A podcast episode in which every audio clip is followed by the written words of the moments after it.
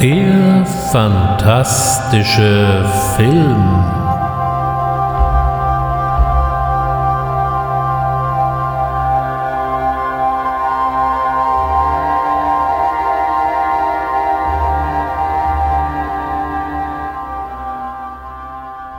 Herzlich willkommen beim fantastischen Film. Und heute wird es nicht nur fiktional, sondern wir haben auch noch einen wissenschaftlichen Unterbau. Mal mehr, mal weniger. Mit anderen Worten, die heutige Ausgabe dreht sich um das fantastische Subgenre des sogenannten Science Fiction. Und natürlich hier besonders um ausgewählte Science Fiction Filme. Das ist natürlich erst einmal ein sehr hehres Unterfangen, denn um hier auch nur die wichtigsten Werke zu sichten und zu besprechen, wäre ein eigener Podcast erforderlich und der hätte dann Aussicht auf doch recht viele Folgen. Also wird es auch heute nur bei einem Streifzug bleiben. Außerdem habe ich ja in der Vergangenheit immer wieder Filme aus dem Bereich besprochen. Dabei fielen mir immer wieder Filme aber auch ein, die eigentlich aus meiner Sicht verdient hätten, dass ich mich mit ihnen hier mal im Rahmen des fantastischen Films etwas näher und etwas mehr beschäftige und die aus vielerlei Gründen immer auf der Strecke blieben. Entweder war die Auswahl schon voll oder sie passten eben dann doch nicht wirklich in das jeweilige Konzept. Dabei ist der Science-Fiction-Film an für sich ein sehr interessantes Sujet. So hat er doch mehr als viele andere Subgenres der Fantastik einen höchst politischen und streckenweise auch philosophischen Anspruch. Das gilt wie immer nicht für jeden Film und auch nicht für jedes Werk, aber es ist durchaus mal interessant, in welchem Kontext der ein oder andere Film entstanden ist und welche Entwicklung wir im Bereich Science Fiction immer mal wieder beobachten konnten. Auch gehört der Science-Fiction-Film zu den ältesten fantastischen Filmschöpfungen. Lange bevor eine erste Frankenstein-Version 1910 in den Edison Studios realisiert wurde, drehte Georges Méliès den ersten Science-Fiction-Film mit der Reise zum Mond von 1902. Der französische Filmpionier orientierte sich hier zumindest teilweise an den Romanen von Jules Verne von der Erde zum Mond und die Reise um den Mond. Auch hier lassen sich die Mondreisenden mit einer gigantischen Kanone Richtung Mond abschießen, aber landen dann aber auch auf dem Mond, wo sie auf allerhand illustre Mondbewohner stoßen. Das Ganze hat natürlich mit den naturwissenschaftlichen Tatsachen nun mal rein gar nichts zu tun, denn es dürfte hier schwer werden, allein mit einer Kanone das schwere Feld der Erde zu verlassen, und dass es mit Mondbewohnern schlecht aussieht, wissen wir schon seit ein paar Jahren. Herausragend sind allerdings bis heute die Trickaufnahmen, mit denen eben dieser Kurzfilm realisiert wurde. Das gilt übrigens für viele seiner Filme. Ich kann nur dazu einladen, mal nach Georges Méliès-Filmen, die so im Internet herumschwirren, zu suchen. Über den nächsten großen Science-Fiction-Film habe ich im Rahmen der Dystopien schon mal ein wenig mehr erzählt, nämlich Metropolis von Fritz Lang, jenem vielleicht auch größten deutschen Kinoflop der Filmgeschichte. Denn zunächst wussten die Zuschauer mit diesem Werk irgendwie nichts anzufangen. Überhaupt wurde es relativ schnell still um den Science-Fiction-Film, denn oft bedeutete ein solches Projekt vor allem hohe Kosten und damit hohes Risiko.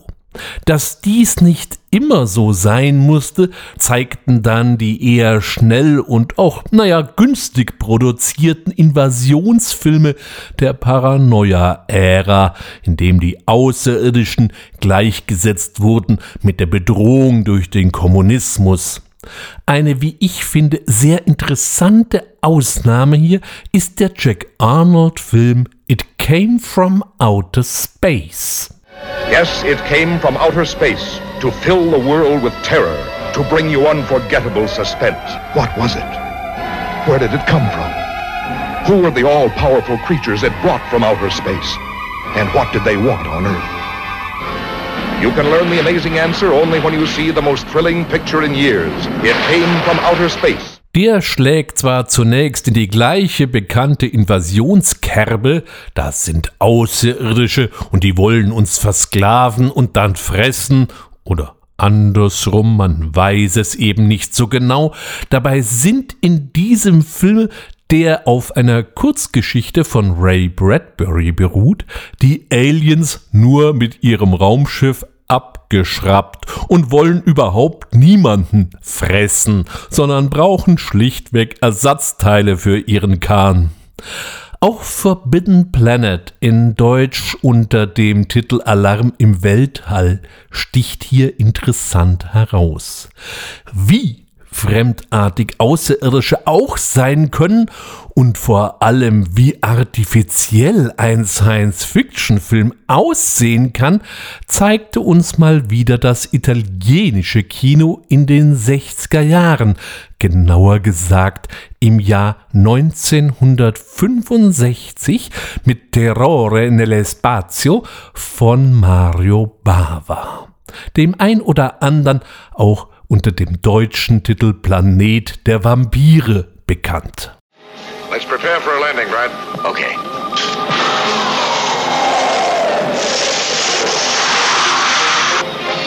In a 40G gravity atmosphere, strange thing happens to man's body. And mind. Barry Sullivan and Norma Bengell, take you into the most fantastic science fiction adventure ever filmed. Planet of the vampires, harboring a form of life worse than death, planet of the bloodless, creatures who take men's bodies but attack like vampires. I'll tell you this if there are any intelligent creatures on this planet, they're our enemies. In this outer space world, the living dead try to escape into life.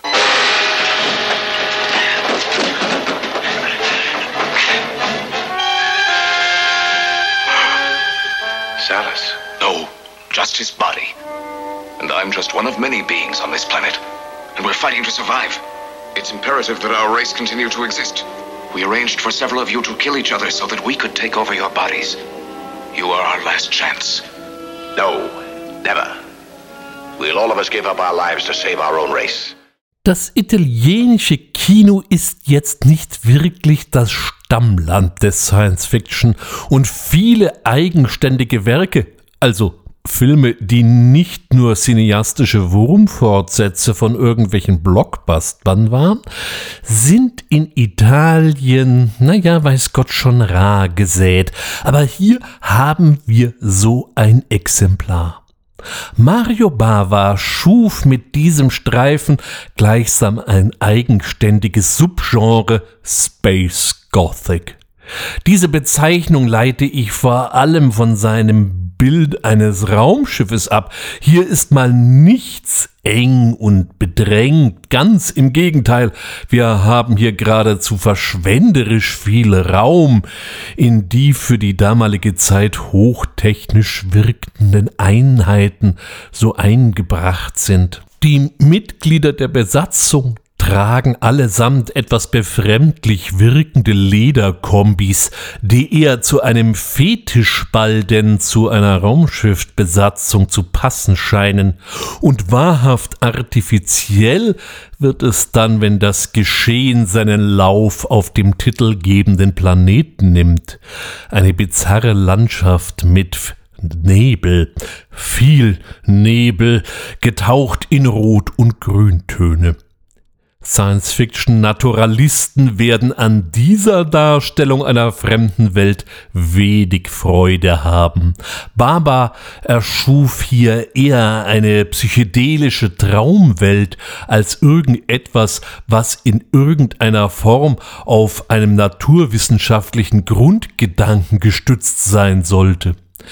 Viele sehen in diesem Film ja auch die Urblaupause für Ridley Scotts Alien. Und schaut man sich den Film an, dann finden wir schon so ein paar Szenen, die diese Vermutung durchaus stützen. Auch hier finden wir ein fremdes Raumschiff, auch hier gibt es die Überreste von Aliens, die auf unklare Weise ums Leben kamen, und auch hier haben wir noch eine weitere, ungleich gefährlichere Lebensform. Ridley Scott hat immer bestritten, den Planet der Vampire gesehen zu haben, und das wäre durchaus möglich. Anders sah die Dinge bei Dan O'Bannon und seinem Mitautor Steve Shazet aus, denn O'Bannon hat dann auch später zugegeben, dass er sich durchaus von Bava bei seiner Arbeit zu Alien hat inspirieren lassen. Er konnte ja auch nicht ahnen, dass dieser Entwurf mal so eine große Sache werden würde. Das hab ich jetzt gesagt, nicht er. Auch die Sichtweise der Aliens auf die Menschen ist interessant. Auf den ersten Blick scheint es ja so, dass sie die Menschen ganz egal, ob tot oder lebendig, übernehmen und natürlich erinnert das zumindest zum Teil an die dämonischen oder The Invasion of the Body Snatcher von Don Siegel, ähm, ein Film, der ja später nochmal unter dem gleichen Titel von Philip Kaufman neu aufgelegt wurde. Aber hier haben wir es wieder eben mit dem klassischen Invasionsthema zu tun. Diese Aliens wollen unsere Gesellschaft bewusst unterwandern. Den Aurelianern bei Bava sind wir aber als Wesen oder gar als Zivilisation völlig egal. Die stehen da meilenweit drüber. Lauter interessante Gedanken, die zu dieser Zeit im Science-Fiction-Film so eher bis dato nicht zu finden waren. Drei Jahre später, 1968, finden wir dann zwei weitere Science-Fiction-Klassiker. Auf der einen Seite Stanley Kubricks metaphysische Weltraumoper 2001 Odyssee im Weltraum, die ja interessanterweise in der Steinzeit beginnt, was bis heute bei manch einem Zuschauer angesichts des Titels für ziemliche Verwirrung bis zur offenen Ablehnung sorgt, denn Affen hat man hier nicht erwartet. Äh, apropos Affen, die waren in dem anderen Science-Fiction-Werk, was ebenfalls in diesem Jahr auftauchte, Programm, dem Planet der Affen. Discover Planet of the Apes.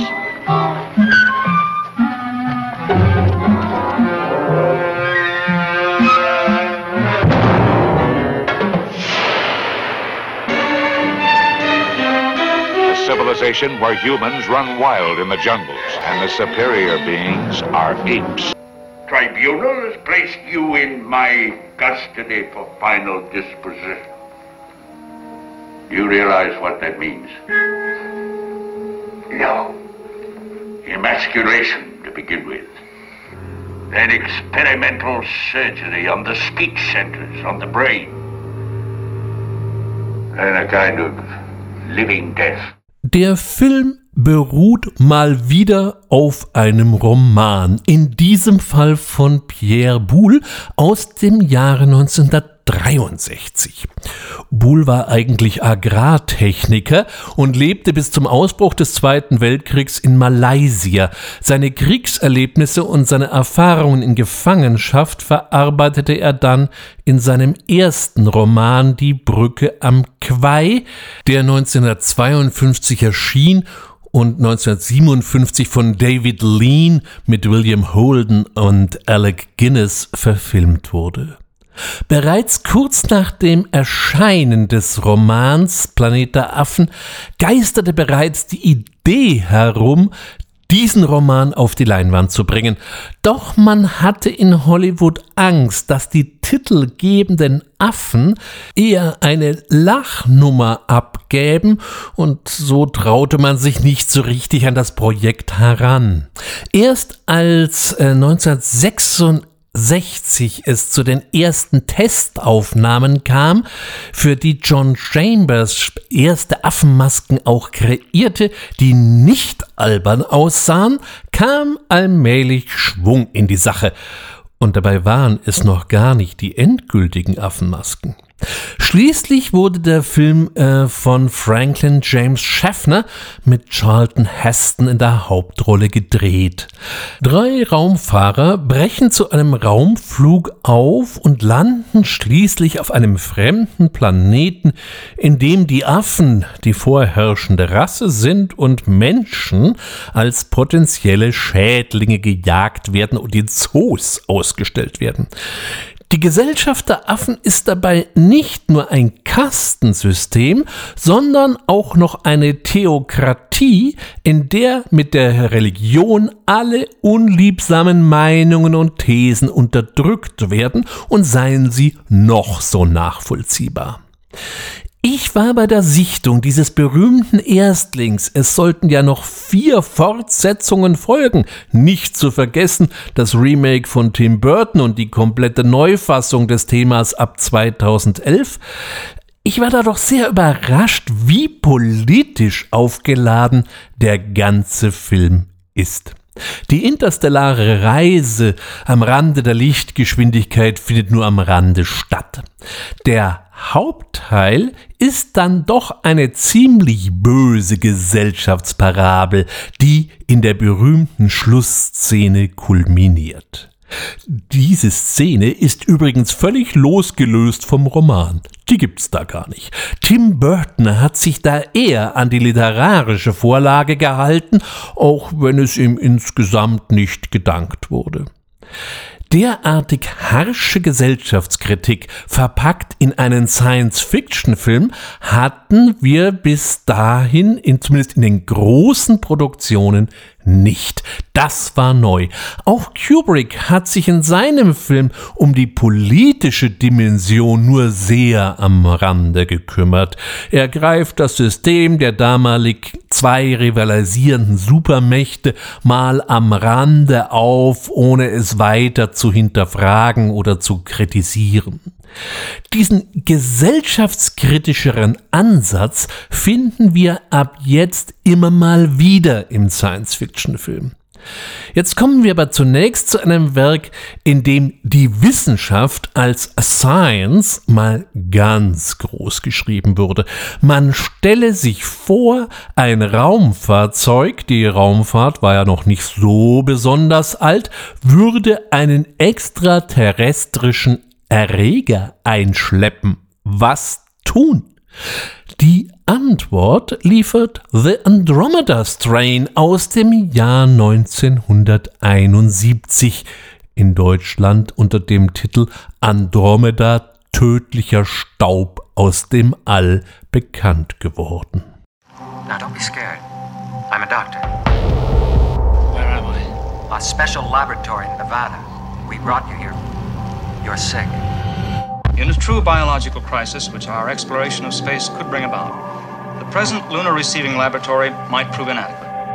I therefore urge the establishment of a facility to deal specifically with an extraterrestrial form of life. Seems to me, General, Dr. Stone put one over on you. In fact, he made us all think his wildfire lab could handle any contamination from outer space. Isolate and identify. Good God. It's no accident. I suspect they were looking for the ultimate biological weapon. You can change everything. Wie so häufig haben wir es auch hier mit einer Romanvorlage als Basis zu tun. Diesmal stammt sie von Michael Crichton aus dem Jahr 1969. Eine abgestürzte Sonde bringt noch etwas zur Erde mit und dieses etwas entvölkert mal eben einen amerikanischen Weiler, bis auf zwei Personen, einen Säufer und einen Säugling. Die verantwortlichen Stellen aktivieren den Fall Wildfire, der eigentlich zur Bekämpfung eines bakteriologischen Angriffs geplant wurde. Eine Reihe von Wissenschaftlern und Mediziner werden Stantepede abberufen und dürfen in einem streng geheimen unterirdischen Laborkomplex nach dem geheimnisvollen Erreger suchen und im Idealfall auch gleich ein Gegenmittel finden. Nie stand der wissenschaftliche Ansatz so im Vordergrund wie bei diesem Klassiker. Wir beobachten akribisch die Arbeit des zusammengewürfelten Teams und kommen so langsam den Vorgängen immer weiter auf die Spur. Genau diese Akribie wirkt vielleicht manchmal etwas länglich, um nicht zu sagen schlichtweg nerdy, aber auf der anderen Seite macht das genau den Reiz des Films aus, denn auf diese Weise hat Robert Wise für Freunde des fantastischen Films ja geradezu schon ein alter Bekannter den scheindokumentarischen Aspekt des Romans in den Film transportiert. Der Roman ist aufgemacht wie eine streng geheime Akte über einen tatsächlichen Vorfall. Im Film wird das bei den Anfangscredits so ein bisschen angedeutet, wird aber dann in der ruhigen und eben ein wenig dokumentarischen Art, wie uns die Ereignisse näher gebracht werden, nochmal deutlicher. Die Spezialeffekte, insbesondere der titelgebende Andromeda Strain, wurde von Douglas Trumbull umgesetzt. Douglas Trumbull hatte ja mit Stanley Kubrick 2001 Odyssey im Weltraum möglich gemacht und später arbeitete er bei Silent Running oder eben auch bei Blade Runner mit und wird uns heute auch noch einmal begegnen. Michael Crichton, der Autor, hatte schon früh angefangen zu schreiben, studierte dann aber Medizin, da er nicht der Meinung war, mal von seinen Geschichten und Romanen leben zu können und veröffentlichte auch erst einmal weiter unter Pseudonym.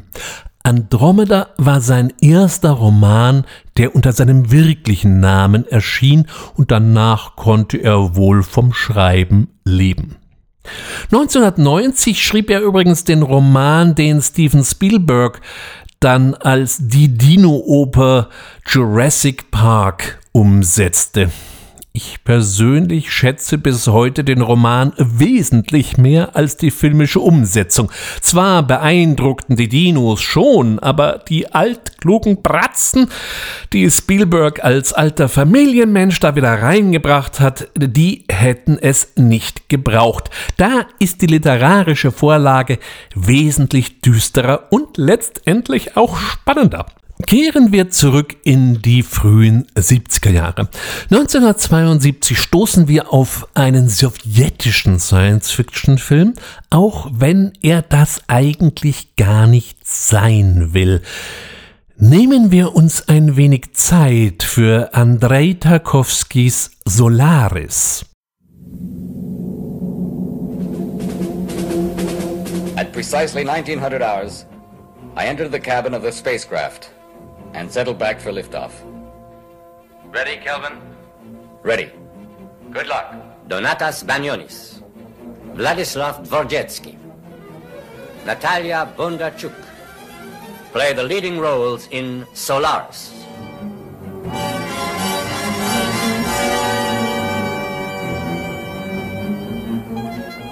The scene is somewhere in the cosmos. The time, the distant future. The place, a planet yet unknown to us.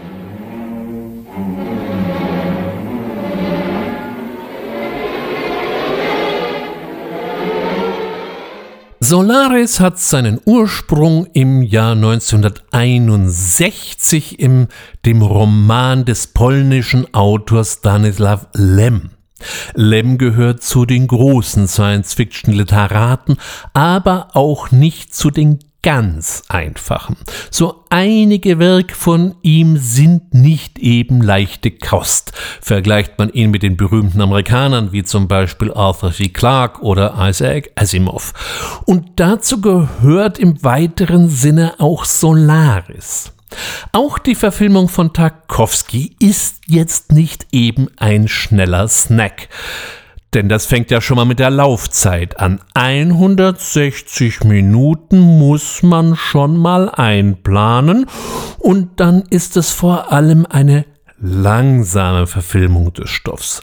Langsam muss aber im Gegenzug ja nicht unbedingt langweilig heißen. Vorausgesetzt, man meint jetzt nicht eine schmissige Weltraumoper mit viel Gedöns vorgesetzt zu bekommen. Eine Weltraumstation umkreist seit geraumer Zeit den Planeten Solaris, der zum größten Teil von einem etwas seltsamen Ozean bedeckt ist. Von dieser Raumstation hat man in letzter Zeit zunehmend eigenartige Meldungen empfangen, also schickt man den Psychologen Chris Colvin, um mal nach dem Rechten zu schauen. Die Station ist technisch okay, aber sonst in einem ziemlich desolaten Zustand und bald muss auch er feststellen, dass sich hier mehr Gestalten auf der Station rumtreiben, als eigentlich anwesend sein dürften, und auch er trifft plötzlich wieder auf seine Frau, äh, dumm nur, dass diese bereits seit zehn Jahren tot ist. Andrei Arsenjewitsch Tarkovsky war ein sowjetischer Filmemacher, der im Ausland für seine Filme wesentlich mehr gefeiert wurde als in seiner Heimat. Hier kämpft er immer wieder mit den Zensurbehörden, so dass er schließlich in Paris, London und Berlin im Exil lebte. All seine Filme zeichnen sich durch einen sehr ruhigen Stil aus, und auch verzichtet er darauf, zu stringent eine Geschichte zu erzählen. Er liefert die Bilder, um die Zuschauer quasi zu aktivieren. Das ist natürlich jetzt nicht unbedingt das, was man als Kinobesucher so gewohnt ist. Bei Solaris hat er dann noch einen relativ langen Prolog vor die eigentliche Geschichte gebaut, in der wir so ein bisschen mehr über Solaris und die Hauptfigur erfahren. Das Ganze durchbricht er aber immer wieder durch fast stilllebenartige Bildkompositionen. So wird zum Beispiel in den ersten, ja, acht bis zehn Minuten von Solaris erst einmal kein Wort gesprochen. Auch hatte er an für sich überhaupt kein Interesse an diesem Genre Science Fiction, sondern ihn interessierten die emotionalen und dramatischen Verwicklungen zwischen den Personen auf der Station und den Gästen. Vor dem kargen und eben auch technischen Hintergrund einer Raumstation.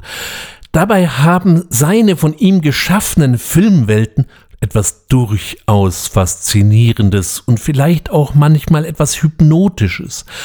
Man kommt von diesem Film nicht wirklich weg, auch wenn für sich genommen gar nicht so viel passiert.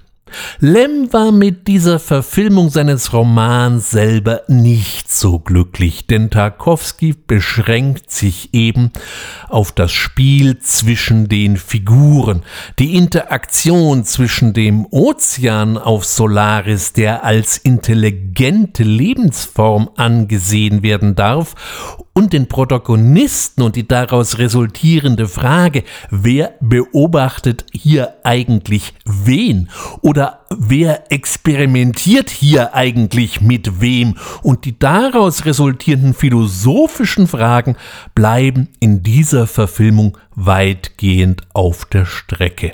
Ich muss allerdings auch gestehen, das stelle ich mir in einem Film dann doch auch relativ schwierig vor. Steven Soderbergh hat sich dann 2002 auch noch mal an Solaris äh, versucht. Es war ein persönlicher Herzenswunsch von ihm und hat ihn eben noch mal für sich verfilmt. Can I help you? We're looking for Dr. Chris Kelvin. We've received no contact from the Solaris expedition for six months. Why not send in the security force? We did. We feel confident that if you can manage to board the ship, you can negotiate their safe return. Can you tell me what's happening here? I could tell you what's happening. But I don't know if I'd really tell you what's happening. From Academy Award winners James Cameron and Steven Soderbergh. How long do you think you can go without sleep? Whatever you desire. You're being manipulated. Whatever you fear. Don't leave me! Don't leave me! It's not human and I'm threatened by that! Whatever you think. She's alive. Becomes real. For all we know, it's driving us crazy so we can watch us kill each other. What does Solaris want from us? If you keep thinking there's a solution, you'll die here. Eins muss man dieser Verfilmung ja lassen. Sie sieht auf jeden Fall schon mal verdammt gut aus. Dies gilt nicht nur für den titelgebenden Planeten Solaris und die dazugehörige Station, sondern schlicht und ergreifend für den ganzen Film. Allerdings frage ich mich, was hier Soderbergh eigentlich verfilmt hat. Er hat auf jeden Fall seinen Tarkovsky gesehen und das äh, auf jeden Fall nicht nur einmal. Aber mit dem Buch scheint er nicht so viel anfangen zu können, denn er baut die persönliche Schiene noch weiter aus, so dass es schon fast Kammerspielartige Züge annimmt. Den ganzen Science-Fiction-Teil, der gerade bei Lem eine nicht unbedeutende Rolle für das Verständnis des Ganzen einnimmt, ja, der wird leider auf ein Minimum zurückgefahren und dafür eben aber noch eine ganze Reihe von eigenen Ideen aufgenommen, so dass der Zuschauer der nur den Film äh, kennt, am Ende etwas ratlos zurückgelassen wird. Dabei macht George Clooney in der Rolle des Psychologen Calvin und äh, Natasha McAllen eine äh, gute Figur und ich muss sagen, sie machen ihre Sache auch wirklich gut. Aber das macht eben dann unterm Strich den ganzen Film nicht einfacher. Dazu kommt, dass er von Tarkovsky gleich nochmal das Erzähltempo mitgenommen hat.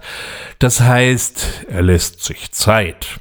Und die Mischung war dann doch für die meisten ein bisschen viel, so dass diese Neufassung nicht wirklich erfolgreich in den Kinos lief. Ebenfalls sehr philosophisch und existenziell geht es auch bei unserem nächsten Film zur Sache. 1974 präsentierte uns John Borman Sean Connery im Lendenschurz und nannte das Ganze dann Sardos. Sardos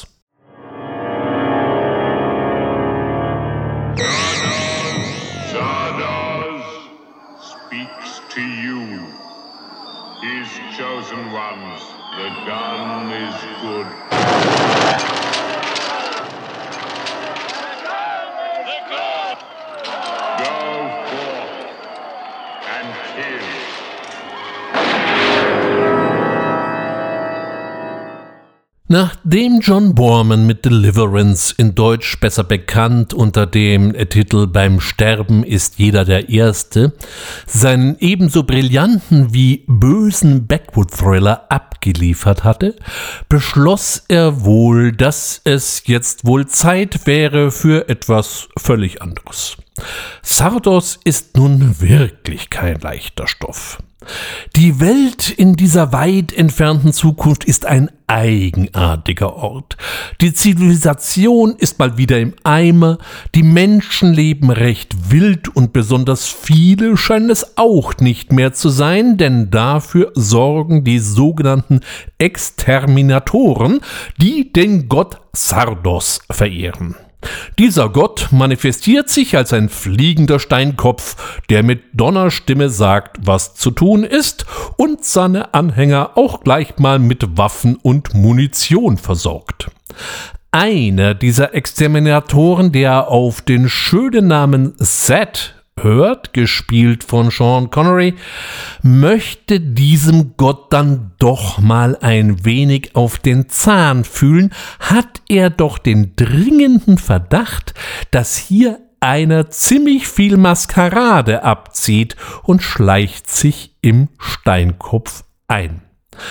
Auf diese Weise gelangt er ins Vortex, einem Reservat der Unsterblichen, und wie sagte einst so schön Klaus Kinski als Nosferatu, der Tod ist nicht das Schlimmste, sondern nicht sterben zu können und jeden Tag dieselben Nichtigkeiten zu erleben.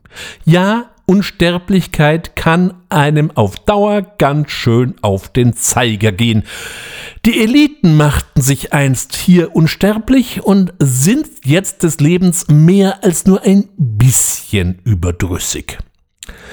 Allein schon diese Idee lässt erahnen, hier ist viel philosophisches Gedankengut drin. Und warum heißt das Ganze dann bitte Sardos? Nein, das werde ich jetzt nicht verraten.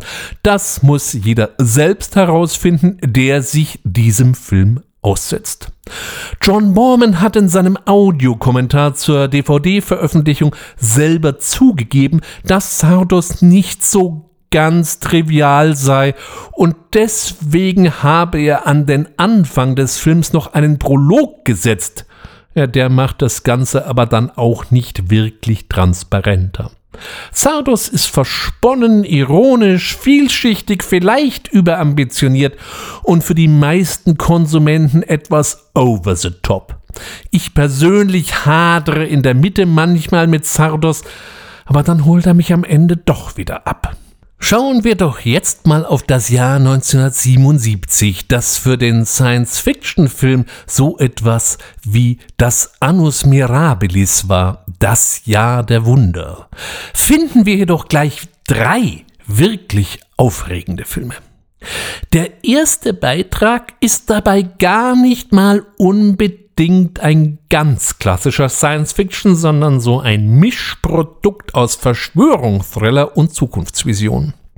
Capricorn One oder in Deutsch Unternehmen Capricorn. We are T-minus 18 seconds from liftoff. We T-minus 15 seconds. Would you and your men please follow me? Jerry, what the hell is this? This is an emergency. Please follow me now. T-minus 10 seconds. 9, 8. We have ignition. Six, five. We have outboard engines, three. We have inboard engines, one, zero. We have a launch commit. We have a liftoff at 35 minutes after the hour. Every split second of this historic flight, every intimate detail, every heartbeat was monitored by Mission Control in Houston. This is Capricorn 1. We have landed. As millions all over the world watched and listened, the President of the United States spoke to the astronauts across the vastness of space. To the men of Capricorn 1, I bring you greetings from your fellow Americans. There's only one small catch. It never happened. It's all a lie. A fantastic $30 billion hoax. Die groß angelegte Mars-Mission des Raumschiffs Capricorn 1 ist ein Fake. Und ich höre die Verschwörer hier schon jubeln. Wir haben es doch schon immer gesagt, auch die Mondlandung war ein Fake. Dabei zeigt der Film eben auch recht deutlich, weswegen diese Verschwörungstheorie einfach nicht stimmen kann. Denn einer redet immer. Und hier ist es ja noch ein wirklich überschaubarer Kreis von Leuten, die entweder eingeweiht sind oder dem Schwindel auf die Spur kommen. Dieser durchaus spannende und sehenswerte Thriller von Peter Himes ist auch ein Kind seiner Zeit. Die Watergate-Affäre von 1974 hatte das Vertrauen in die Institutionen der USA mehr als nur ein bisschen beschädigt. Das schlug sich dann eben auch im Kino wieder, wie eben die drei Tage des Kondors von Sidney Pollack oder auch die Unbestechlichen oder Zeuge einer Verschwörung von Alan J. Picula eindrucksvoll belegen. Auch Capricorn One schlägt in diese Kerbe und genau dieser grundlegende Pessimismus, der diese Filme prägte, zeichnet eben auch diesen Beitrag aus und macht ihn so spannend und interessant, denn in diesem Umfeld sind Happy Ends nicht unbedingt Programm. Und so ist der Film eben auch erst vorbei, wenn er vorbei ist. Auch wird das damals deutlich nachlassende Interesse an der bemannten Raumfahrt thematisiert, denn schließlich gab es eben nicht nur eine Mondlandung, sondern insgesamt elf bemannte Mondmissionen und die sollen alle gefaked gewesen sein. Äh, ja. Peter Himes hat später nochmal einen solchen Genre-Mix mit sogar noch eindeutigeren Science-Fiction-Prägungen vorgelegt. Ich komme da später noch drauf zurück. Über den nächsten Film muss ich eigentlich nicht wirklich viel sagen. Aber schauen wir doch trotzdem nochmal in den Trailer von damals rein. Das gab es 1976, 77 als Ankündigung in den amerikanischen Kinos. Somewhere in space, this may all be happening right now. 20th Century Fox and George Lucas, the man who brought you American Graffiti, now bring you an adventure unlike anything on your planet. Star Wars. Here they come.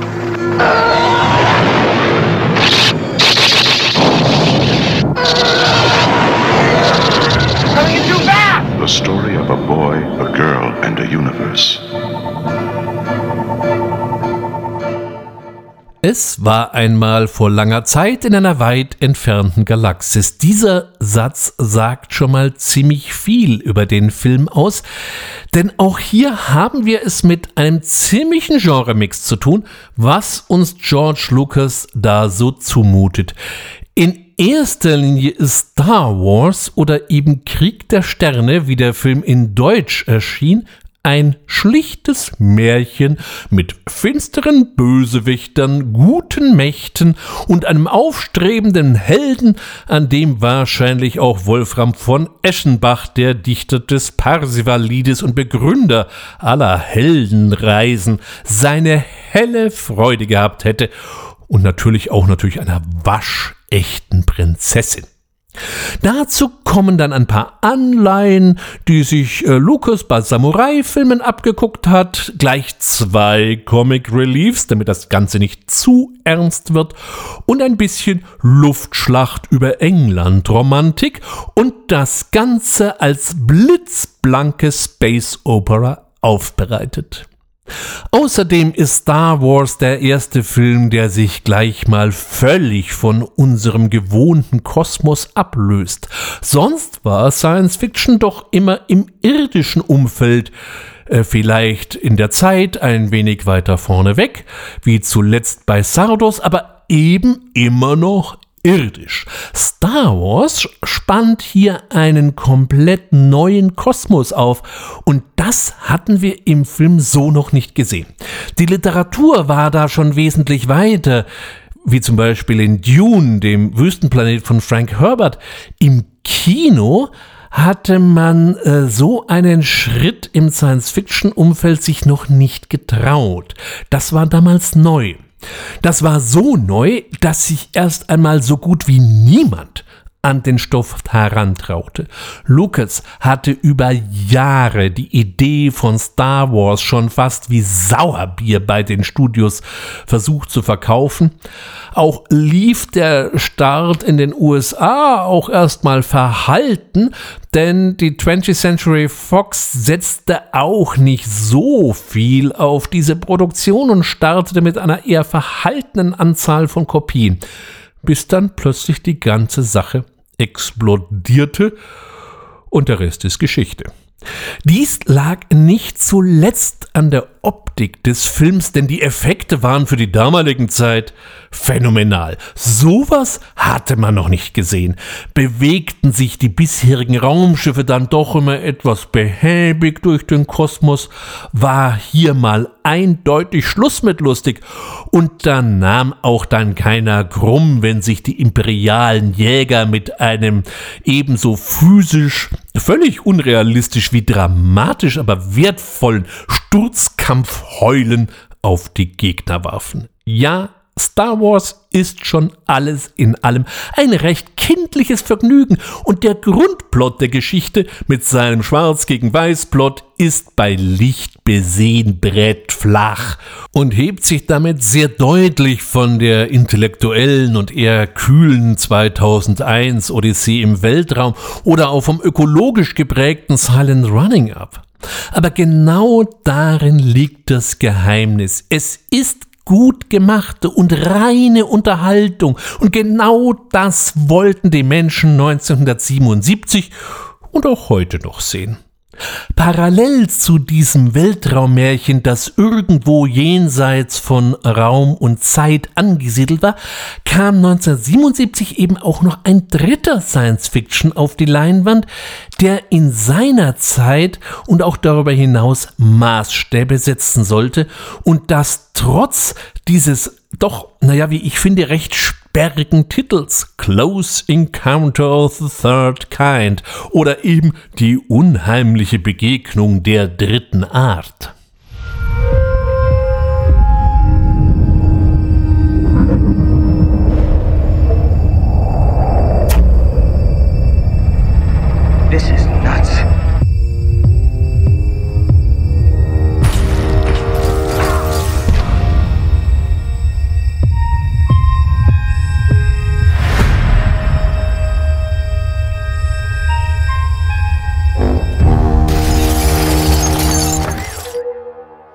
What do you want? I just want to know that it's it's really happening. I recently had a close encounter. Close encounter with something very unusual. Who are you people?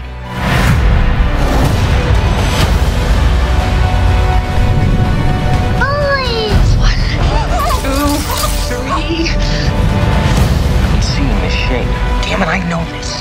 I know what this is. This means something.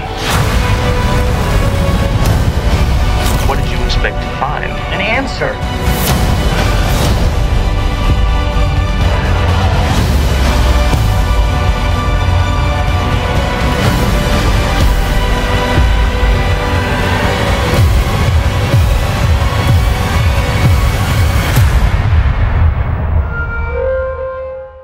Von den unendlichen Weiten in weit entfernten Galaxien ging es jetzt erst einmal wieder zurück auf die Erde und auch in die Gegenwart.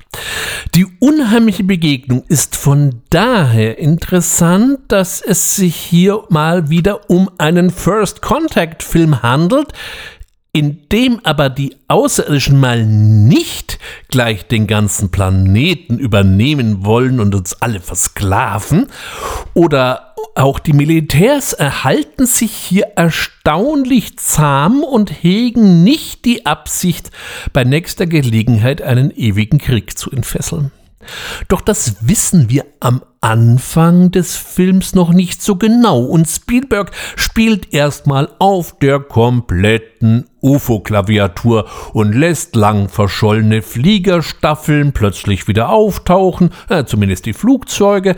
Auch ein lang wahrscheinlich im Bermuda-Dreieck verschollenes Schiff ist jetzt wieder da, zumindest liegt es in der Wüste Gobi, und es häufen sich die mysteriösen Licht- und UFO-Sichtungen. Natürlich gibt es dann auch noch eine Kindsentführung. Zwischendurch fand ich den Film dann ein bisschen öde. Denn wieso und warum jetzt unsere Hauptfigur, gespielt von Richard Dreyfuss, eigentlich so am Rad dreht, blieb zumindest mir irgendwie unklar. Da musste wohl ein bisschen Familiendrama her, aber zum Ende macht mir die unheimliche Begegnung doch dann wieder sehr viel Freude. In einer weiteren Rolle sehen wir dann noch François Truffaut, und zwar in einer seiner ganz wenigen Hauptrollen, denn er übernahm gern in seinen eigenen Film so die ein oder andere kleinere Nebenrolle, aber in Hauptrollen sah man ihn wirklich selten. Einen weiteren kleinen Auftritt hat auch der UFO-Forscher und Skeptiker J. Alan Hynek, auf den auch dieser etwas sperrige Titel mit der Begegnung der dritten Art zurückging.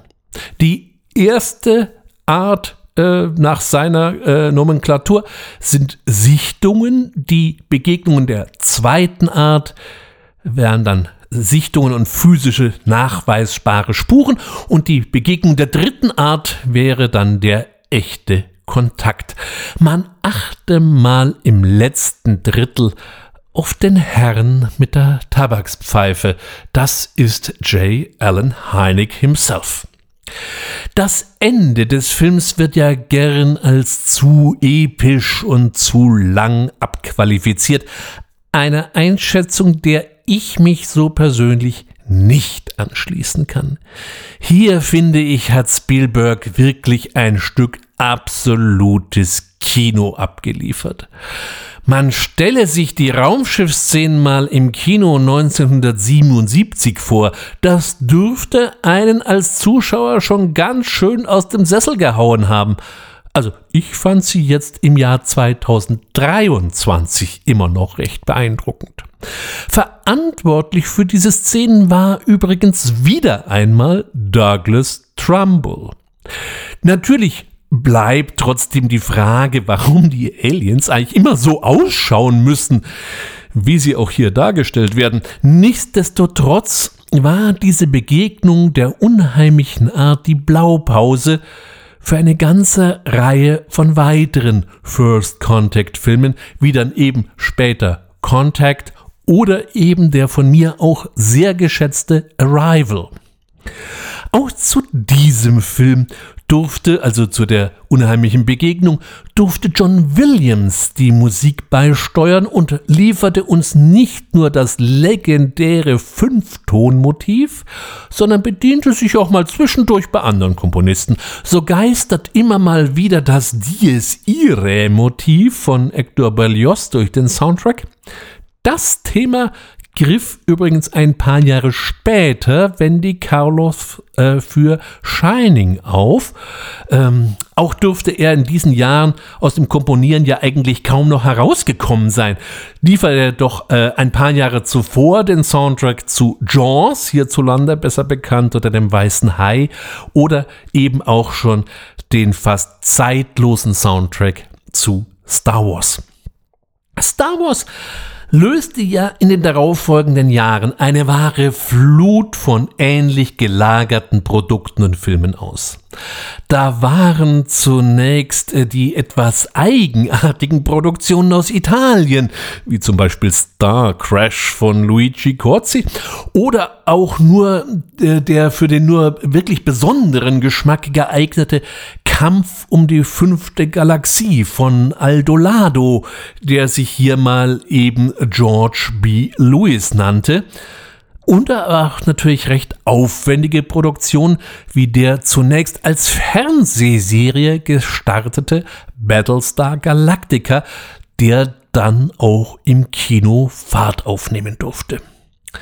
Von diesen neuen Science-Fiction-Kinokuchen wollte dann natürlich auch der Disney-Konzern ein Stück abhaben und lockte die Kinozuschauer 1979 in ein schwarzes Loch.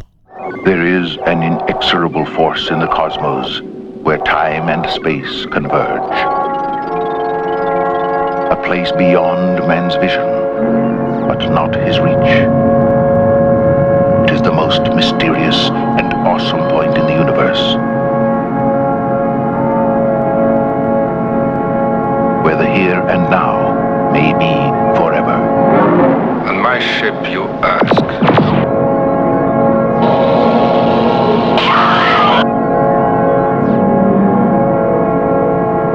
It is unavoidable.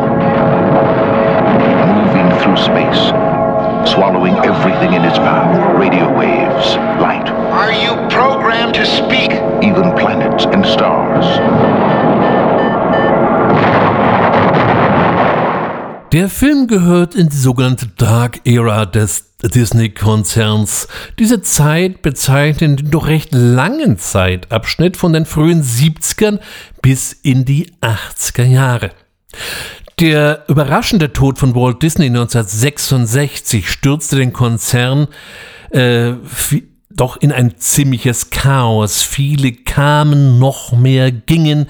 Die Produktionen konnten nicht mehr an den Erfolg der früheren Jahre anknüpfen, also versuchte man neue Wege zu gehen und andere und neue Zielgruppen zu erschließen. Eine dieser Produktionen war eben das Schwarze Loch.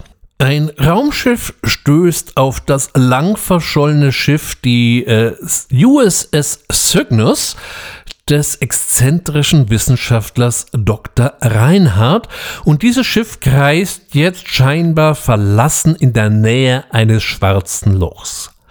Schwarze Löcher waren anno 1979 noch ein reichlich exotisches Gebilde. Es gab die Theorie, dass übergroße Sterne am Ende ihres Daseins unter dem Druck ihrer eigenen Schwerkraft zu etwas zusammenstürzen könnten, dessen Anziehungskraft so groß wurde, dass auch keinerlei Strahlung mehr entweichen kann und somit für die Außenwelt schwarz erscheinen müsste. Dabei ist die Idee für ein schwarzes Loch erstaunlich alt. Bereits 1783 hatte der britische Naturforscher John Mitchell über derartige dunkle Sterne spekuliert. Die Bezeichnung schwarzes Loch ist aber erst auf den theoretischen Physiker John Archibald Wheeler zurückzuführen. Der erste mögliche Kandidat für ein schwarzes Loch war dann ein Röntgen-Doppelstern mit der Bezeichnung Cygnus X 1. 1972 gelang dem Astronomen Tom Bolton der indirekte Nachweis eines schwarzen Lochs. Doch zurück zum Film. Reinhard betreibt das große Schiff Cygnus mit einem Heer von Robotern und etwas eigenartig erscheinenden Androiden.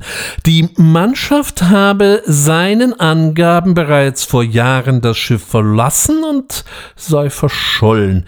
Er habe jetzt einen Kurs berechnet, wie man ein schwarzes Loch unbeschadet durchfliegen könnte wenn er sich da mal nicht verrechnet hat.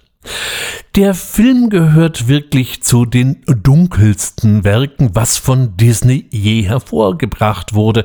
Und davon wollte der Konzern in den 90er Jahren dann auch nichts mehr wissen, sodass der Film bis heute als ein eher ungeliebtes Kind des Konzerns angesehen werden muss. Dabei hat er durchaus seine Momente. Die Szenerien sind bombastisch und immer leicht bedrohlich. Auch die Besatzung mit Maximilian Schell als Dr. Reinhardt, Anthony Perkins oder auch Ernest Borgnine in einer seiner ungezählten Nebenrollen macht recht viel Freude. Damit es dann doch nicht zu finster wird, gab es auch hier wieder zwei Roboter als Comic Reliefs, wo sie die Idee nur wieder her hatten. Der Film besteht dabei aus zwei Teilen, was bei manchen Kritikern nicht gut ankam.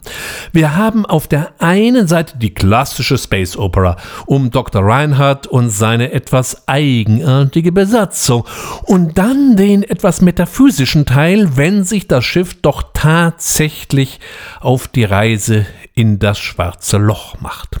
Hier bleibt viel Raum für Interpretationen und das zugegeben offene Ende mag vielleicht nicht jedem gefallen. Ich persönlich finde diese Idee wie auch die Umsetzung des Films bis heute bestechend. Auf Disney Plus steht der Film meines Wissens zum Streaming zur Verfügung. Ansonsten gibt es nur eine eher lieblos gestaltete DVD-Veröffentlichung. Kommerziell war der Film jetzt zwar kein kompletter Flop, aber die einen wollten eben keinen Disney-Film sehen und die anderen waren für diesen Film vielleicht doch etwas zu jung. Vor einigen Jahren geisterten mal Gerüchte bezüglich eines Remakes des Schwarzen Lochs herum, aber es scheint mir persönlich zumindest so, dass diese Planung geradewegs in einem der titelgebenden Sternleichen verschwunden ist. 1979 erschien ja dann noch eine andere Form von Science-Fiction-Film auf der Bildfläche. Mit dem Untertitel Im Weltall hört dich niemand schreien zeigte Ridley Scott, wie ungemütlich es im All und auf fremden Planeten sein kann, vor allem wenn man auf ein Alien stößt. Aber die klassischen vier Alien-Filme habe ich an anderer Stelle schon ausgiebig auseinandergenommen und über sie berichtet. Dass der Aufenthalt auf fremden Monden und Planeten nicht immer ganz ungefährlich sein kann, beschrieb auch, wie vorhin ja schon angedeutet, auch noch ein anderer, nämlich Peter Himes in Outland. Der Film kam in Deutschland dann noch mit dem Untertitel Planet der Verdammten auf den Markt. In a mining town on the second moon of Jupiter, something deadly is happening. I got nothing more on that incident in the mine yesterday. It looks like some guy just went wacko. It happens here. How often? I don't know. It just happens here. Why? I'm not a psychiatrist. I can't tell you why. Some people just can't take it here after a while. Marsh, you're dead. If you're the kind of guy you're supposed to be, you wouldn't stick around. That's why they sent you here. Maybe they made a mistake. Sean Connery übernahm hier die Rolle des Sicherheitschefs auf einer Minenkolonie auf dem Jupitermond Io. Ausgerechnet dieser Mond. Vielleicht wusste man es damals einfach noch nicht besser, aber Io ist von allen Monden des Jupiters mit Abstand der ungemütlichste. Naja, der Mond spielt in der weiteren Handlung keine große Rolle, sondern eher die etwas bizarren Todesfälle, die sich auf dieser Station ereignen. Und als Marshall O'Neill der Sache auf die Spur kommt, gibt es niemanden, der sich mit dem Konzern anlegen will. Auch wenn das Setting bei Outland durchaus schön dunkel futuristisch und auch manchmal ziemlich dreckig daherkommt, haben es wir es hier wieder mit einem Genre-Mix-Produkt zu tun. Denn schaut man sich Outland mal etwas analytischer an, dann fällt auf, dass es sich hier um eine Science-Fiction-Ausgabe von High Noon handelt. Sogar die berühmten Gegenschnitte auf die immer weiter verrinnende Zeit und die damit korrespondierende Uhr hat Himes hier wieder aufgegriffen. Allerdings muss ich sagen, finde ich die äh, High Noon äh, Musik von Dimitri Tjomkin dann doch noch immer aufregender, wobei auch Jerry Goldsmith hier mal wieder einen schönen Score beisteuerte. Zu dem Western-Thema passt dann auch wieder, warum man auf dieser Station äh, keine wie auch immer gearteten Laserwaffen äh, verwendet, sondern dass die gute alte Shotgun zum Einsatz kommt, auch wenn das zumindest für mein Dafürhalten in einer Station, die vom Vakuum umgeben ist, doch ein eher gewagtes Unterfangen ist. aber ich will ja nicht päpstlich als der Papst sein. Jetzt mag man einwerfen, dass Connery auf jeden Fall unter seinen Möglichkeiten blieb, aber auf der anderen Seite ist es wieder ein ganz wunderbares Beispiel, dass Genre-Mixturen gerade im Science-Fiction-Bereich immer wieder auftreten, ohne gleich dabei bemüht zu wirken. Und spannend und sehenswert ist Outland in jedem Fall, auch wenn der Film vielleicht nicht ganz so zu den ganz großen Legenden gehören muss. In den 90er Jahren machte sich das Label Cyberpunk daher dann breit ich sprach ja in der letzten Ausgabe von Tetsuo the Iron Man, dem gern dieses Label aufgedrückt wird. Auch unserem nächsten Film kann man zu einem gewissen Grade als Cyberpunk bezeichnen. Strange Days. Have you ever jacked in? Have you ever wired tripped? You ready? No. this is not like TV, only better. This is life. It's a piece of somebody's life. It's about the stuff that you can't have, right? The forbidden fruit. Straight from the cerebral cortex. I mean, you're there, you're doing it, you're feeling it.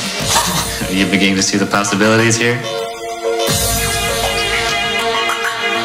I am your main connection to the switchboard of souls. I'm the magic man. If it's got something to do with the water, sooner or later it washes up on your beach. Fan mail from some flounder?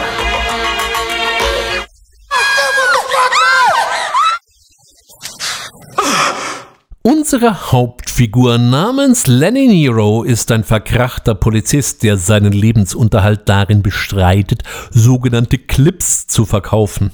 Das sind gedankliche Aufzeichnungen von anderen Menschen, die dann ebenso unmittelbar erlebt werden, dass sie über ein sogenanntes Headset direkt ins Hirn eben eingespielt werden. Die hier angebotenen Clips dürfen dabei durchaus etwas außergewöhnlich sein. Doch dann bekommt Nero einen Clip in die Finger, der die Vergewaltigung einer Freundin beinhaltet. Und hinter diesem Clip sind auch noch irgendwie andere Leute her und die machen eher nur ungern Gefangene. Diesen durchaus sehenswerten Reißer hat mit Catherine Bigelow, eine der wenigen weiblichen Actionregisseure in Hollywood, inszeniert. Das Drehbuch stammt übrigens von James Cameron und Stephen Charles Jeff. Übrigens war Catherine Bigelow auch mal zwei Jahre mit James Cameron verheiratet und auch wenn die Ehe nicht hielt, war der Kontakt wohl immer noch so gut, dass er für äh, sie ein durchaus beachtliches Drehbuch schrieb. Streckenweise wilde subjektive Kamera in einem LA, das von Unruhen und Aufständen an den Rand der Bewohnbarkeit gedrängt wird. Bigelow hat sich hier von den Unruhen und schweren Ausschreitungen inspirieren lassen, die es nach dem Freispruch der Polizisten gab, die Rodney King bei seiner Verhaftung misshandelt hatten. Diese Ausschreitungen erfolgten bereits im Jahre 1992. Man kann den Eindruck gewinnen, dass sich seitdem nicht mehr viel verändert hat. Nun gut, die Polizisten werden heute nicht mehr ohne weiteres freigesprochen und auch dieses Urteil wurde im zweiten Anlauf kassiert, aber das Thema der Polizeigewalt ist ja immer noch allgegenwärtig. In der Rolle des Lenny Nero sehen wir übrigens noch einen recht jungen Ralph Fiennes, der auch wieder mal seine Wandlungsfähigkeit hier unter Beweis stellen kann und Angela Bassett gibt die taffe Mace. Strange Days ist mit seinen guten 139 Minuten ein rechter Brummer, der sich aber lohnt. Natürlich kann man sich um das Label Cyberpunk auch an dieser Stelle wieder trefflich streiten. Für mich passt es allerdings nicht wegen dem technischen Schnickschnack, sondern eher wegen der gesamten düsteren und nihilistischen Atmosphäre, die den ganzen Film durchzieht. Dass ein Raumschiff ja ein ziemlich ungemütlicher Ort sein kann, das wussten wir ja mittlerweile und allerspätestens seit Alien. Dass es aber auch gleichsam ein Bote aus der Hölle sein kann, das war dann doch noch neu. Also äh, lassen wir uns von Event Horizon eines Schlimmeren belehren.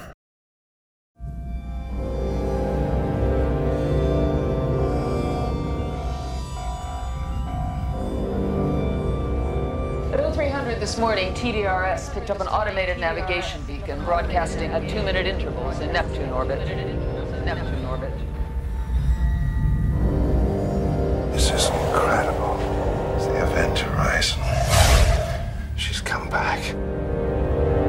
The Event Horizon is the culmination of a secret government project to create a spacecraft capable of faster than light flight. The ship doesn't really go faster than light. What it does is it creates a dimensional gateway that allows it to jump instantaneously from one point of the universe to another light years away. Where's she been for the last seven years, Doctor? That's what we're here to find out. After seven years in deep space, 18 people on board this ship when it disappeared. I want them all accounted for. Opening outer door. Came back abandoned. Any crew? Negative. This place is a tomb. But it didn't come back alone.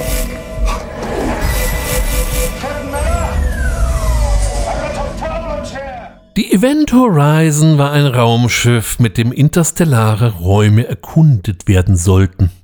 Der Versuch ging jedoch katastrophal daneben. Mit einem Schlag war es weg und ward nicht mehr gesehen. Sieben Jahre später taucht das Schiff plötzlich wieder auf und es wird eine Rettungscrew zusammengestellt, um zu retten, was zu retten ist. Mit dabei ist der Konstrukteur der Event Horizon. Zu retten scheint es erstmal nicht viel zu geben. Die Mannschaft ist verschollen, aber so ganz so verlassen ist das Schiff dann nun mal doch nicht. Event Horizon ist einer der besseren Nachfolger des Alien-Motivs. Paul W. S. Anderson, der Regisseur, der sich in erster Linie mit der Verfilmung von Videospielen einen Namen gemacht hat, wie zum Beispiel Mortal Kombat oder eben auch später dann Resident Evil, hat hier eine krude Mixtur aus Alien und Hellraiser vorgelegt, die durchaus ihren Reiz hat. Gerade gegen Ende steigt der Blutgehalt dann doch deutlich und ab und zu gibt es auch allerhand unschöne Dinge zu bewundern. Ursprünglich sollte der Film ja noch deutlich goriger und heftiger ausfallen, allerdings sorgte sich das Studio dann um die Altersfreigabe und ließ den Streifen zusammenschneiden. Angeblich sind dabei die wüstesten Szenen dann vernichtet worden, obwohl die Gerüchteküche da immer etwas anderes raunt. Außerdem gibt es fiese Spielchen mit Wirklichkeiten und immer wieder mal bösartige Wendungen. Auch die Schauspieler, allen voran Sam Neill, als zunehmend dämonischer Schiffskonstrukteur oder auch Lawrence Fishburne, liefern hier eine ganz solide Leistung ab. Obwohl der Film bei seinem Erscheinen sowohl von Zuschauern als auch von Kritikern einheitlich verrissen wurde, hat sich Event Horizon doch über die Jahre durchaus seine Fanschar gezogen und äh, auch zugegebenermaßen ist nicht alles neu, was da so daherkommt, aber ich habe mich schon deutlich mehr gelangweilt.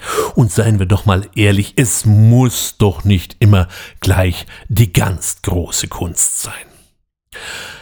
Auch ziemlich heftig äh, geht es in unserem nächsten Beitrag zur Sache.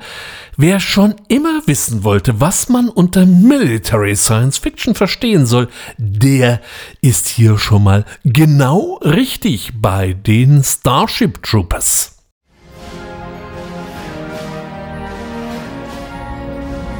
In every age, there is a cause worth fighting for.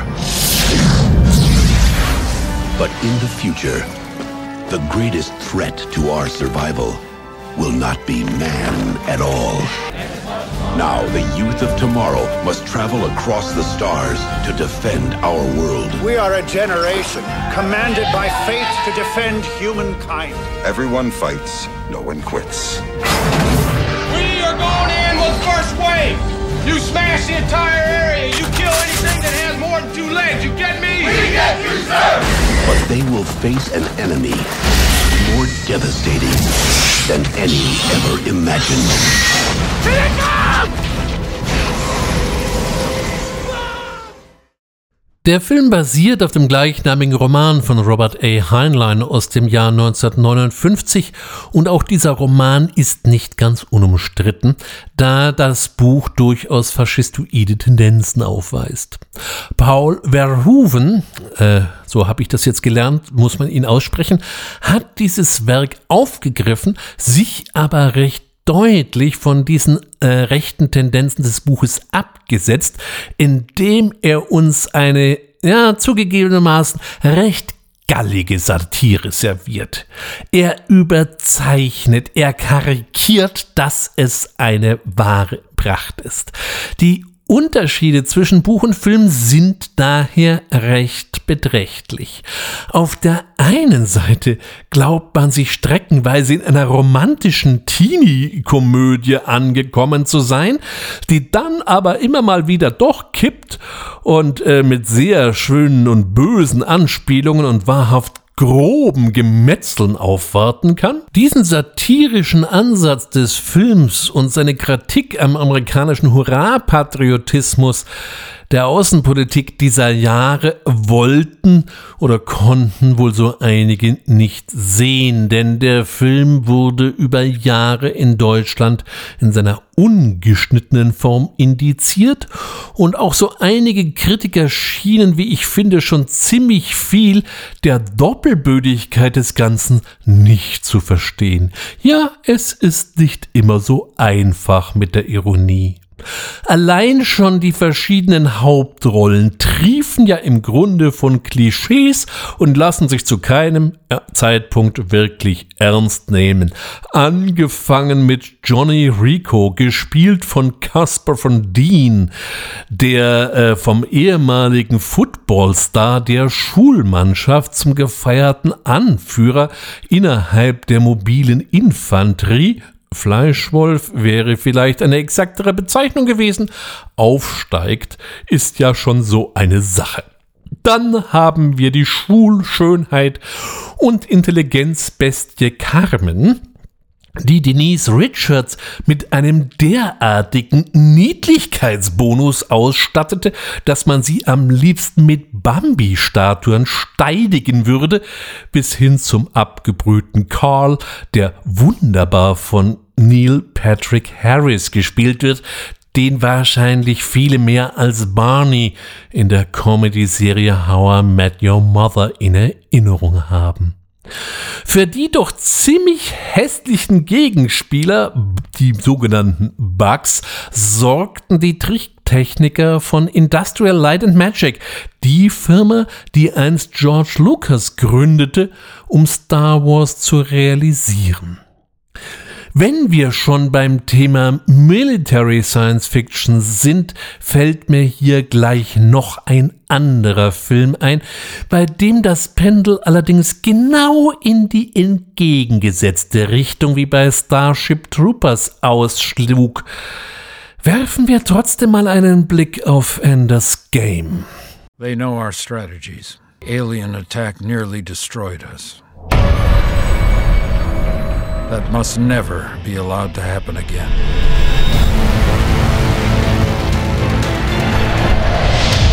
If we're going to survive, we need a new kind of soldier.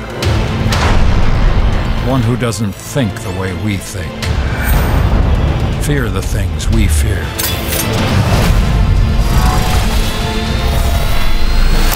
One the enemy would never expect. We need minds like yours, Ender. You'll be the finest commander we've ever trained.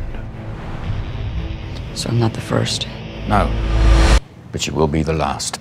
Auch hier liegt eine Romanvorlage dem Film zugrunde, nämlich Ender von Orson Scott Card. Äh, in Deutsch erschien das äh, Buch unter dem Titel Das große Spiel.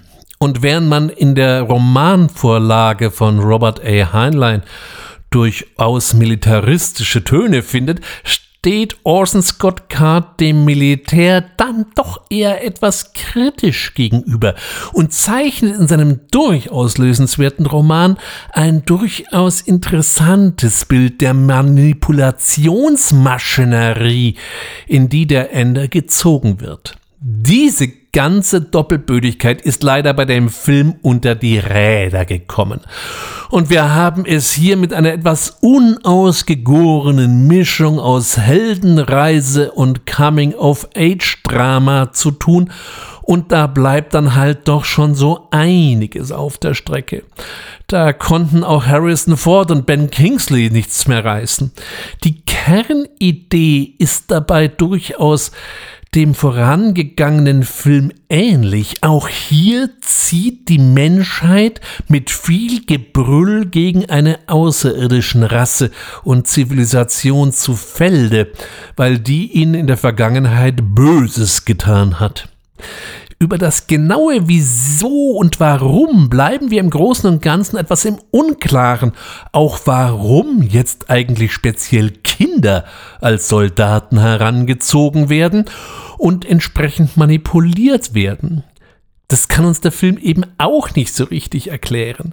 Natürlich haben wir immer Unterschiede zwischen Buch und Film, schließlich handelt es sich um unterschiedliche Medien, aber diesmal tut mir leid, ging der Schuss nach hinten los.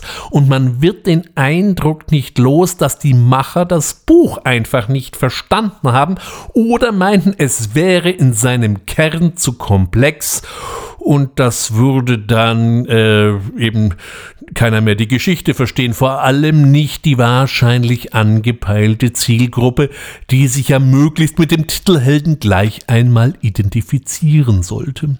Diese Idee ging aber dann auch an der Kinokasse ziemlich schief. Und so ist davon auszugehen, dass uns die Sequels der folgenden Bände erspart bleiben, in anderen Fällen vielleicht schade, ja, diesmal bin ich ganz froh drum. So, an dieser Stelle vielleicht äh, mal den Film links liegen lassen und die Bücher lesen. Auf Enders Game folgte dann, oder eben äh, das große Spiel, folgte dann auch Sprecher für die Toten und Xenozid. Alles drei wahre Klassiker der Science-Fiction-Literatur. Das ist in einem Science-Fiction-Film nicht immer unbedingt einfach zugehen muss, das beweist uns auch unser letzter Streifen für heute. Aber diesmal reisen wir ja auch nicht so einfach nur im Sonnensystem oder in irgendeinen unerträglichen Sonnenuntergang hinein. Nein, äh, diesmal wollen wir auch niemanden irgendwie verhauen, sondern diesmal wird gleich das große Rad gedreht interstellar sozusagen. We used to look up in the sky and wonder at our place in the stars. Now we just look down and worry about our place in the dirt. Go for main engine start. T minus 10. We must confront the reality that nothing in our solar system can help us. Nine. I've got kids, Professor. How long would I be gone? Eight. I'm asking you to trust me. Seven. Murph. You have to talk to me, Murph. Six. I need to fix this before I go. You have no idea when you're coming back. Five. Main engine start. Couldn't you have told her you were going to save the world? No. Four. When you become a parent, Three. one thing becomes really clear. Two. And that's that you want to make sure your children feel safe. One.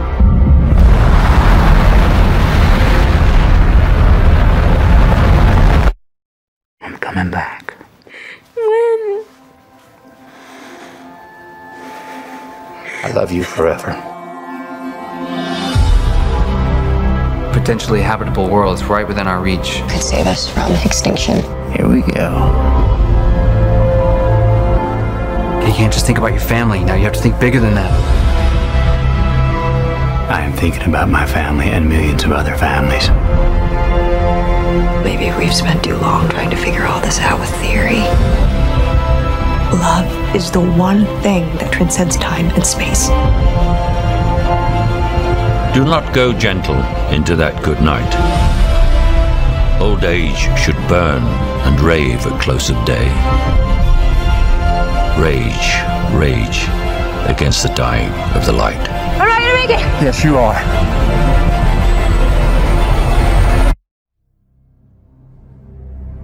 We'll find a way. We always have.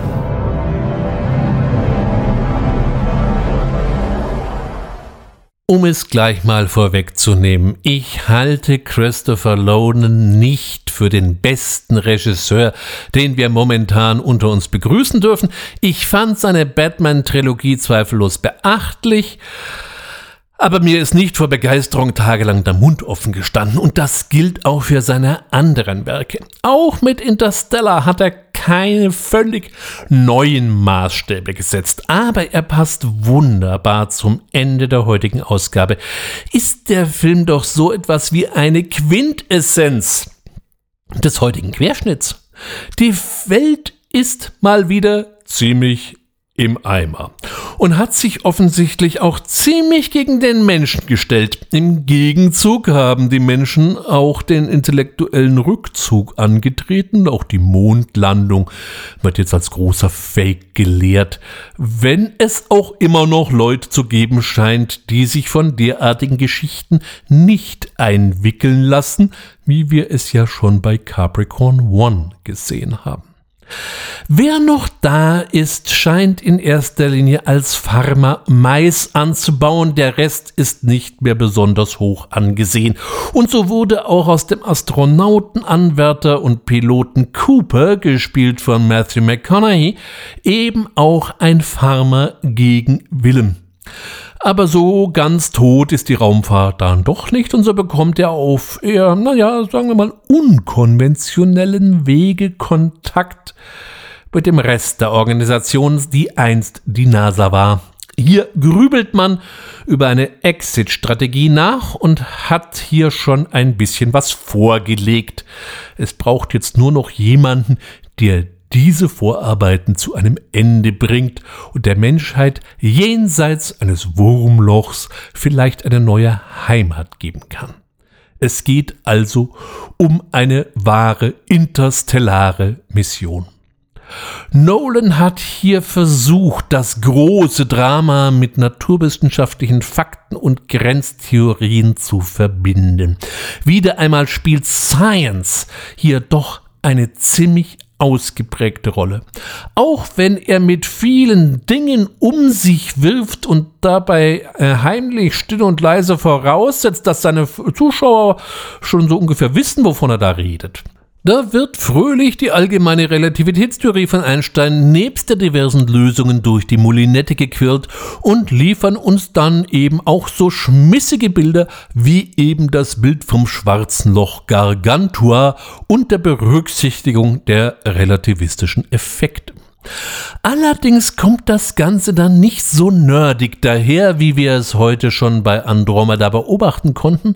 Darüber hinaus steht mal wieder ein schwarzes Loch im Mittelpunkt des Interesse, das auch wieder bereist wird. Und auch hier wird es dann wieder sehr märchenhaft. Nebenbei haben wir es auch mit ein bisschen Existenzialismus, wie wir ihn von Solaris zu tun, und auch einen Schuss Western kann man durchaus erkennen. Von daher bietet Interstellar fast so etwas wie einen Querschnitt durch das Science-Fiction-Kino der letzten Jahrzehnte.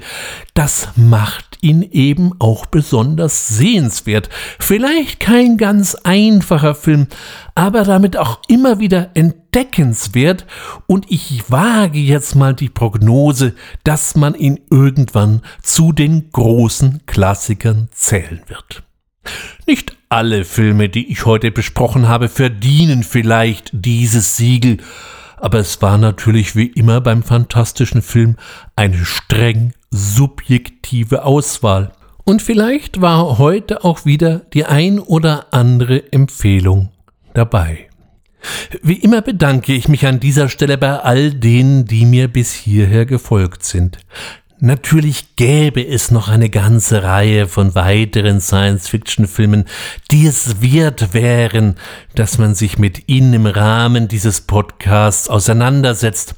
Ursprünglich befanden sich auf meiner Liste noch eine ganze Reihe von Filmen, wie der interessante und doch sehr äh, spannende Moon oder auch die Umsetzung der Stanislav äh, Lem-Romans Der Futurologische Kongress durch Ari Vohlmann und, und, und.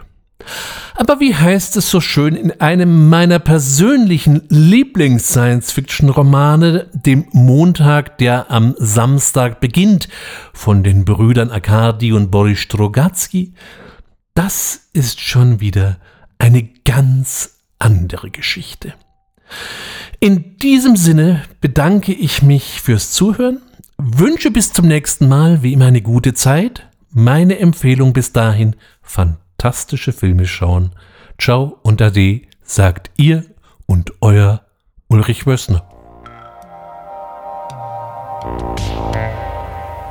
Thank